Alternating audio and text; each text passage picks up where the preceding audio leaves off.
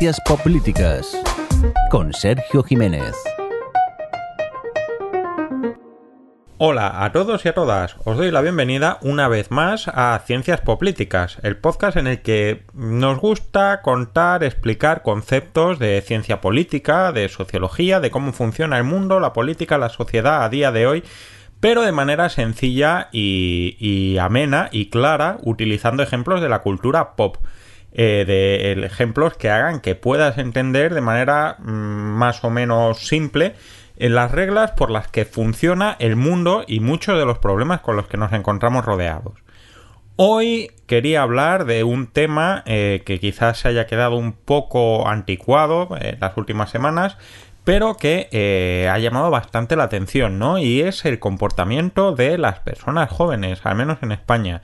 Y es que las últimas semanas nos hemos encontrado con ejemplos eh, muy diversos y, muy contrarios aparentemente acerca del compromiso de las personas jóvenes. Por un lado, hemos tenido los disturbios en distintos sitios de España, especialmente en Barcelona, a raíz del encarcelamiento de Pablo Hasél, no tanto por eh, injurias a la corona, sino por acumulación de condenas superiores a dos años, una de las cuales sí tenía que ver con injurias a la corona.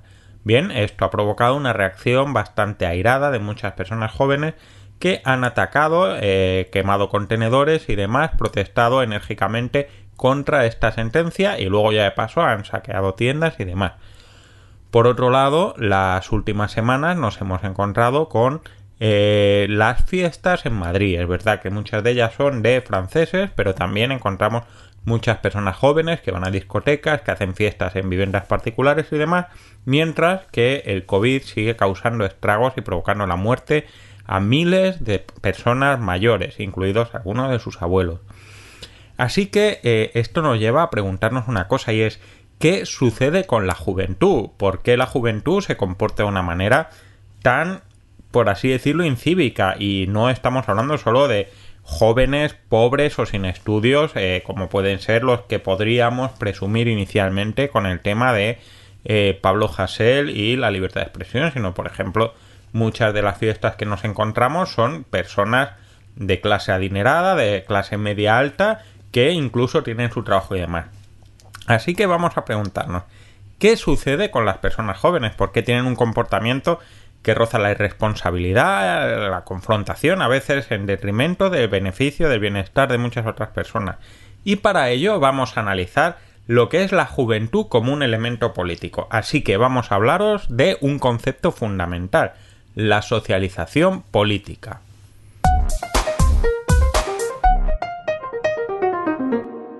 Zach Morris es un chico rubio, triunfador en la vida, que va al instituto en Bayside y que se presenta a delegado de la clase, a presidente del colegio, contra su amiga Jessie Spano, eh, completamente empollona, muy buena estudiante, con los ojos puestos en ir a Stanford como universidad y eh, que se presenta con un interés personal para ligar y hace, eh, hace de las suyas y eh, hace trampas, ganando finalmente, descubre que eso no es lo correcto y acaba contando su fraude, aceptando el castigo y reconociendo que lo que ha hecho no está bien. Esta es la primera mm, etapa de socialización política. La socialización, por así decirlo, es el fenómeno a través del cual se asumen valores y normas para actuar en una comunidad. Esto puede ser la socialización cuando entras, por ejemplo, en el ejército y el sargento te llama basura y los amigos te hacen novatadas y eso te hace un tío duro y asumir solidaridad y sufrimiento a partes iguales, pero en términos generales todos pasamos por una socialización política en la que nos enseñan desde pequeñitos cómo tenemos que movernos con las instituciones, cómo aceptamos unas reglas del juego, cómo aceptamos una representación a través de delegados, cómo aceptamos una autoridad a través de los profesores, cómo aceptamos unas normas generales en el colegio, cómo aceptamos eh, una administración de justicia por parte de los profesores o incluso diversas jerarquías con el director del colegio, al que algunos habréis visitado o habremos visitado, cómo relacionarnos con pares que tienen un poder similar al tuyo en el patio, cómo resolver conflictos eh, utilizando a veces la violencia y a veces la negociación, todo eso es socialización política. Y es el primer nivel de socialización con el que nos encontramos y es fundamental para que funcione. Normalmente esto se hace a través de una explicación clara y explícita de estas normas, pero son normas en las que vivimos y en las que vivimos como, como pequeños y pequeñas estudiantes, ¿no? Si os fijáis, estas normas han ido evolucionando. No han evolucionado eh, tanto porque el colegio o los colegios o las escuelas lo hayan decidido, sino por la propia evolución de la sociedad. Cuando yo era pequeño mm, no había apenas asambleas en los colegios, elegía un delegado, el delegado era el responsable eh, de los alumnos ante el profesor, el profesor era el que impartía justicia, etcétera. Sin embargo, conforme se han ido consolidando modelos más democráticos y más participativos, es más frecuente que en las escuelas de ahora haya asambleas, haya grupos en las que los pares, los distintos alumnos y alumnas, toman decisiones eh, respecto a cosas que influyen al desarrollo habitual, ¿no? Un ejemplo muy claro lo tenemos en Sex Education, ¿no? Esa asamblea que hay en el colegio en la que por un lado está ese director retrógrado y carca eh, con un hijo al que reprime de manera muy activa y sin embargo eh, en el colegio pues hay una asamblea que toma decisiones a la que se le comunican, de la que se rinde cuenta. Ahí estamos aprendiendo a manejarnos con las instituciones y es un espacio público, es una socialización de las normas públicas que nos afectan a todos. Es decir, si no aceptamos estas normas, nos encontraremos con un problema grande y es que no aceptamos, por ejemplo, la democracia, no aceptamos la autoridad y si os fijáis, y, luego hablaremos de ello, eh, siempre se dice, pues este chaval, por cómo se porta en el colegio, sabemos que no va a ir bien en la vida, ¿no? Pues tiene que ver con la aceptación de estas instituciones. Pero, un poco a la vez que pasa esto, hay una segunda dimensión de la socialización, que es cuando aportamos los valores para convertir a las personas, a los niños y a las niñas, en elementos activos en la política. Es decir, hasta ahora hemos estado hablando de la socialización en elementos comunes para todo el mundo y se hace en el espacio público y en el espacio compartido que es el colegio y esas normas llegan a todos. Pero hay una segunda socialización que es la que hace que, por ejemplo, una persona asuma valores más próximos a la redistribución de renta o a la valoración del mercado o a la solidaridad de clase o a la conservación del medio ambiente. Y esto es, se suele hacer de una manera eh, más basada en el espacio privado, ¿no? Y volvemos al tema, en Sex Education. En Sex Education hay una parte que es la, la educación, por así decirlo, pública, que es la común, que es la que da este director, que nada de sexo y demás y todo esto.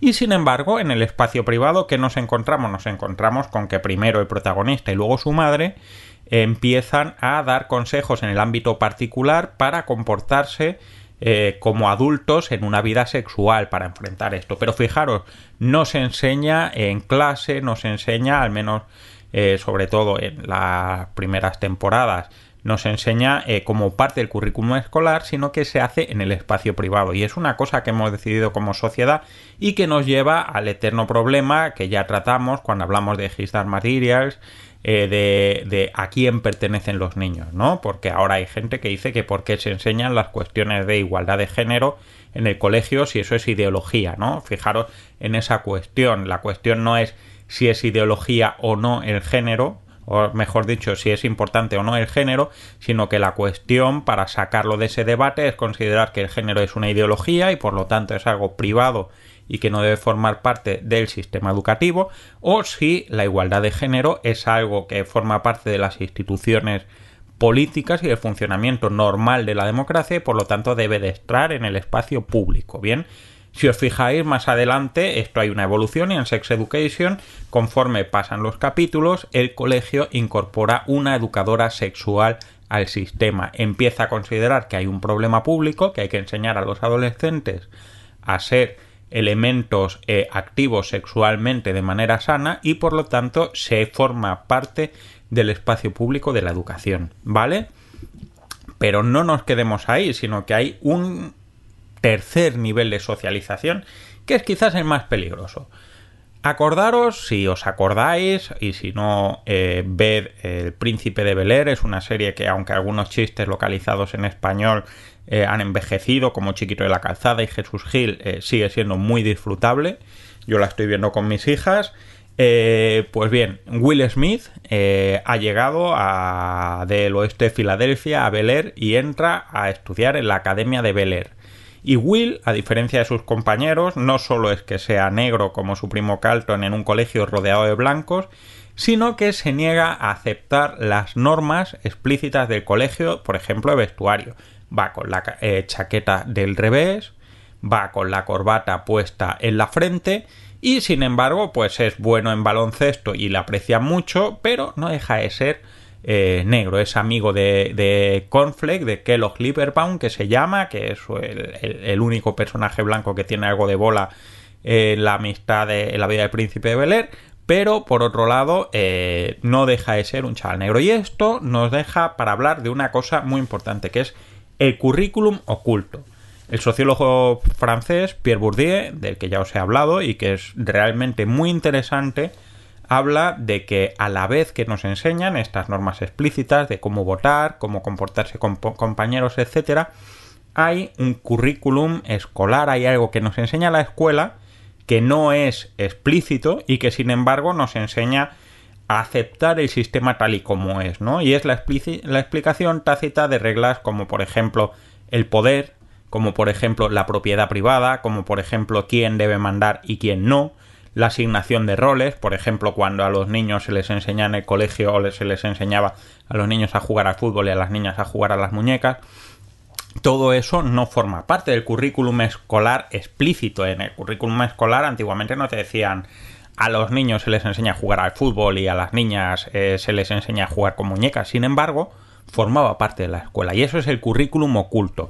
Y para Pierre Bourdieu es muy peligroso porque en realidad están creando personas absolutamente acríticas, ¿no? Y, es una cuestión muy importante eh, considerar que más allá de lo que se enseña explícitamente, de lo que nos explican, están las cosas en las que vivimos y esas cosas en las que vivimos no son evidentes pero condicionan nuestra manera de pensar, ¿no?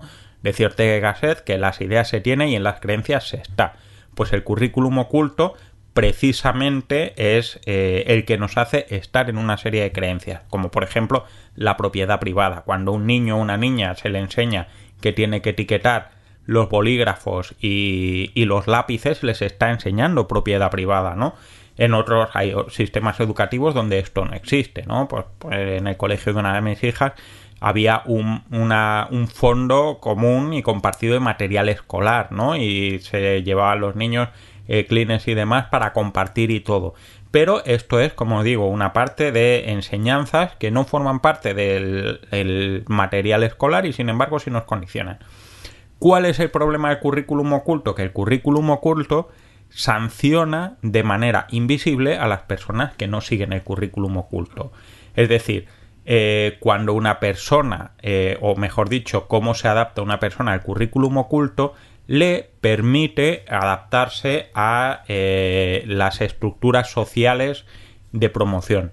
Volvamos al príncipe de Bel Will es un deportista estupendo, pero no deja de ser el graciosillo y el payaso de la clase que no hace caso al deporte y por lo tanto eh, no se le espera que tenga un, un gran futuro. Mientras su primo Carlton ha asumido todos los roles propios de su clase y de su grupo y es clasista y demás y precisamente cuando llega eso hace que Will le, vea como, como, un auténtico cretino y que Carlton vea a Will como morralla y solo la convivencia entre ellos hace que al final acaben evolucionando y siendo amigos y saliéndose de esas normas. Will ha sido un poco más Carlton o más eh, abierto a esa socialización, a ese currículum oculto gracias a Carlton, pero Carlton ha visto más allá del currículum oculto de, eh, de la Academia de Bel en la que le han enseñado cómo tenía que ser, ¿no?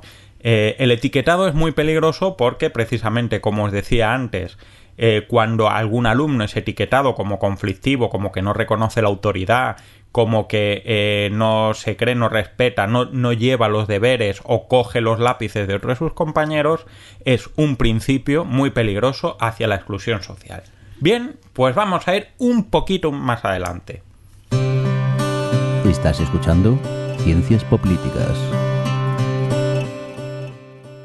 Nuestro segundo acto es cuando pasamos de ser niños, ya sé que he hablado del príncipe de Bel pero, pero hablamos de una cosa muy limitada, a, cuando pasamos a ser adultos.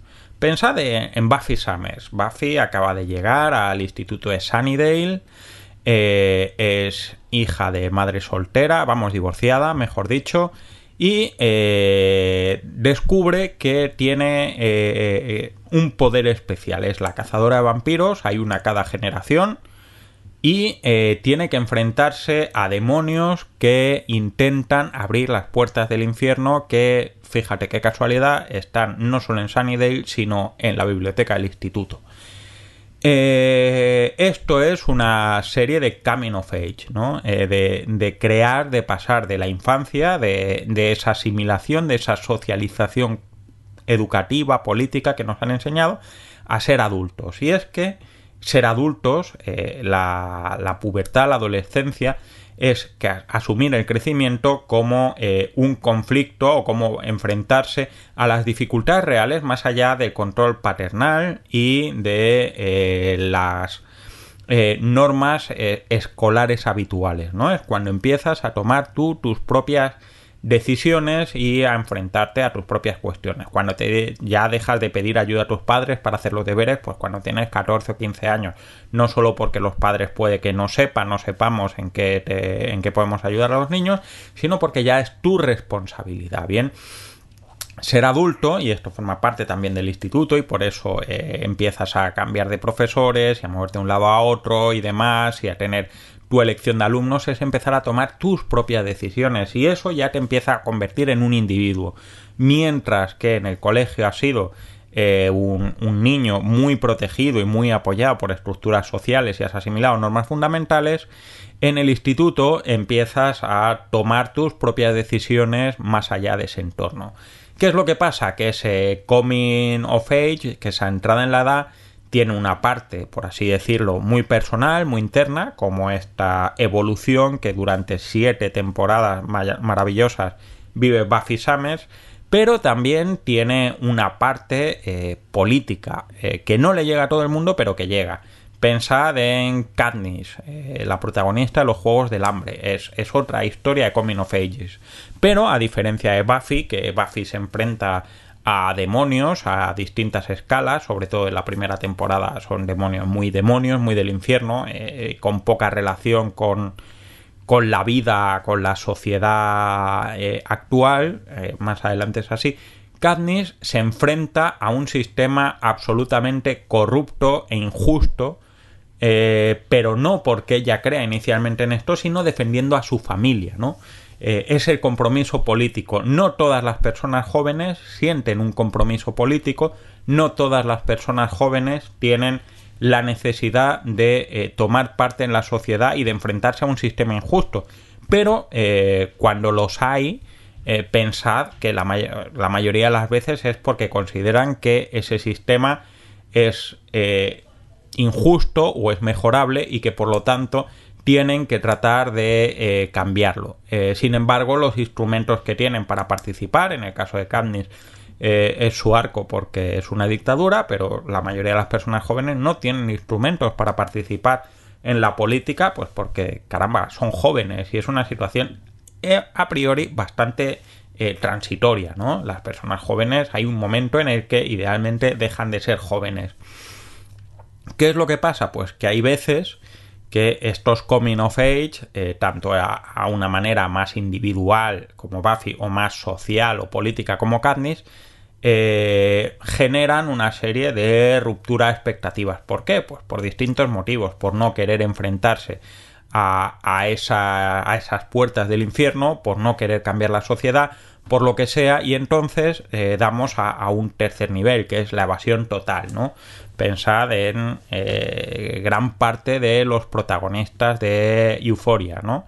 En Rue, en Jules y demás. Son personas jóvenes, pero eh, mientras que algunos tienen un interés bastante individualista y bastante eh, limitado de cómo quieren ellos avanzar en el deporte, en, su carrera como modelos, en ganar dinero, etcétera, etcétera, Ru directamente eh, se va por otro lado, ¿no? Y, y se va de absolutamente no solo de la sociedad, sino de su propia vida. Y este es una, una cuestión adicional, ¿no?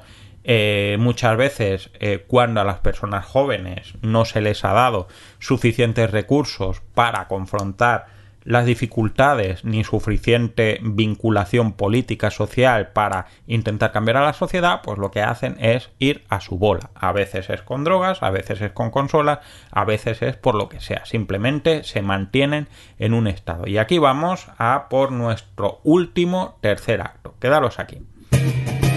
Estás escuchando Ciencias Políticas. Bien, eh, ¿qué es lo que pasa? Pues que por mala y dura e incómoda que sea la adolescencia, eh, esta termina. Eh, termina más antes o termina más después, por el bien de padres y madres mejor que sea más antes, y te empiezas a convertir en otro tipo de persona, en personas como, como los, chicos y las chicas de Friends, que empiezan a trabajar, empiezan a tener sus primeros ingresos, a independizarse, como los chicos de cómo conocí a vuestra madre, que están de fiesta constantemente, comparten piso, eh, están ligando, etcétera, o como, eh, sin quedarnos en la comedia, como Hannah Hobart y sus amigas en Girls. Empiezas a convertirte ya en un adulto. Eh, tienes que buscar trabajo, tienes que empezar a gastarte, a ganarte la vida. Esta es una etapa especialmente complicada y muy complicada especialmente en las sociedades occidentales porque mientras que en otras sociedades hay rituales que marcan el salto de la juventud o de la adolescencia a, la vida adulta, en, las sociedades occidentales, pues casi que lo único que se nos ocurre es acabar el instituto o acabar la universidad, incluso ahora, ¿no?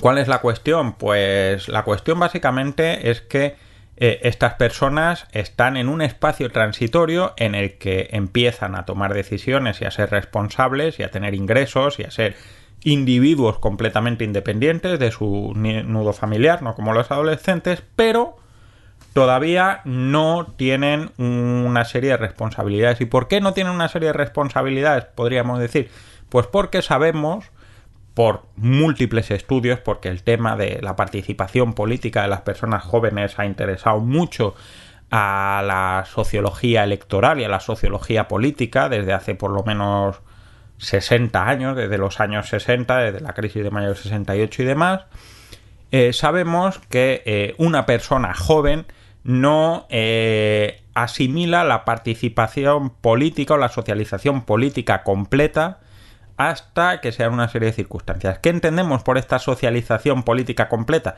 Pues hay un momento en el que Barney Stinson, de cómo conocía vuestra madre, o Joey, dejan de estar preocupados en ligar y en beber y demás y empiezan a estar preocupados por a quién votan. ¿Por qué?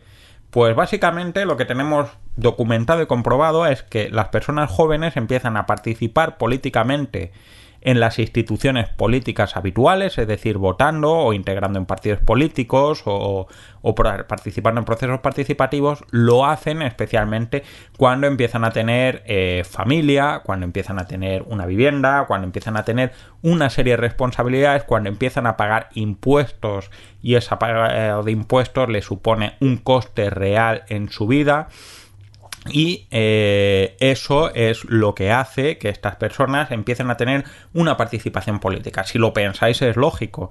A mí me puede dar más o menos igual con 21 o 22 años viviendo en casa de mis padres quién gana las elecciones porque los impuestos eh, posiblemente yo no los pague y no me preocupe mucho la política de vivienda a corto plazo, ni la educación, ni nada, eh, a no ser que tenga como Katniss una vinculación política adicional.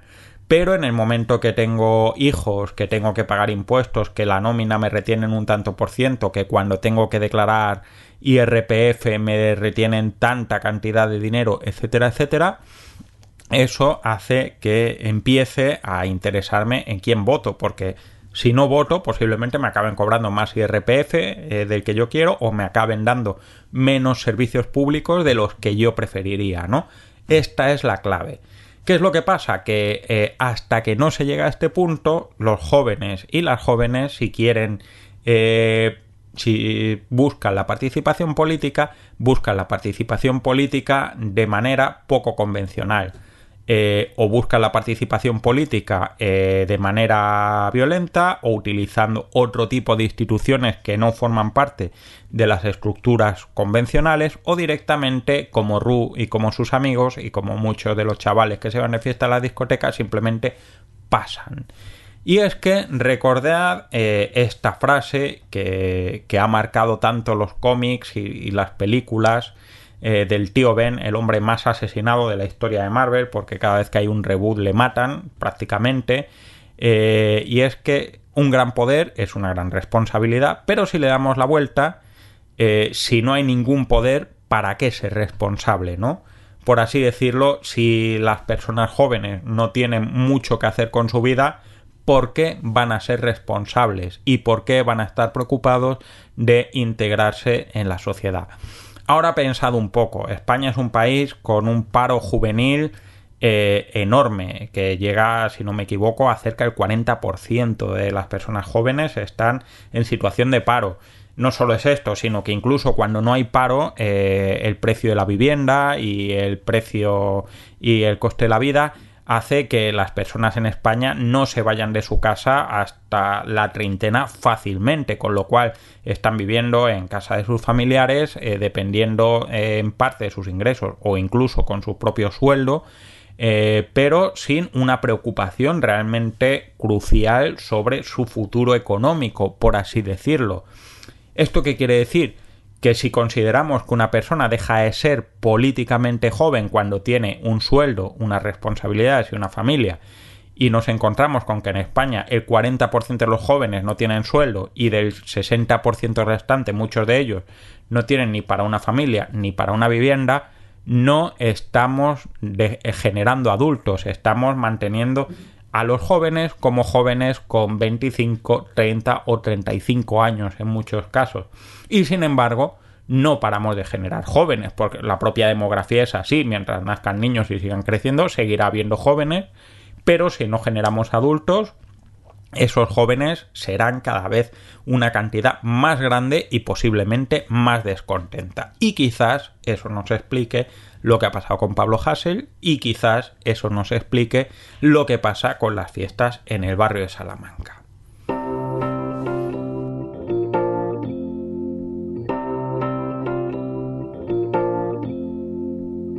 Y bueno, esto ha sido todo por hoy. Espero que lo hayas pasado bien, mm, que haya quedado más o menos claro lo que quería contarte y que eh, esto te sirva para entender un poquito más y mejor el mundo actual. Eh, tenéis medios de contacto, estamos en Twitter, arroba poder y series, en Facebook, eh, ciencias políticas, nos podéis mandar un correo que a cienciaspoliticas.gmail.com insultando, amenazando, calumniando, proponiendo temas, etcétera os animo a que si os gusta esto le deis al me gusta, comentéis, recomendéis cualquier cosa que ayude para que más gente eh, se ciencias politiquice y eh, nada más, darle las gracias al señor Mirindo que con su buen hacer técnico hace que esto suene de maravilla.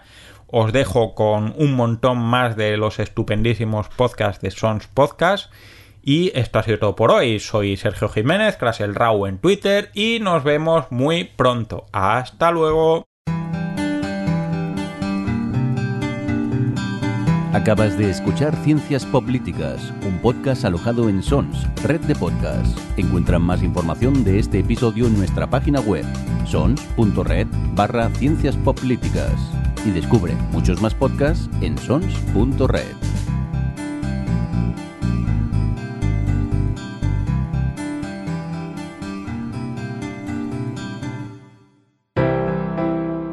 En Sons hay podcast para todo el mundo. ¿Conoces Librorum? Un podcast muy personal de Vanessa de reseñas literarias. Un formato breve en el que encontrarás lecturas recomendadas o todo lo contrario. Visítanos en sons.red barra Librorum.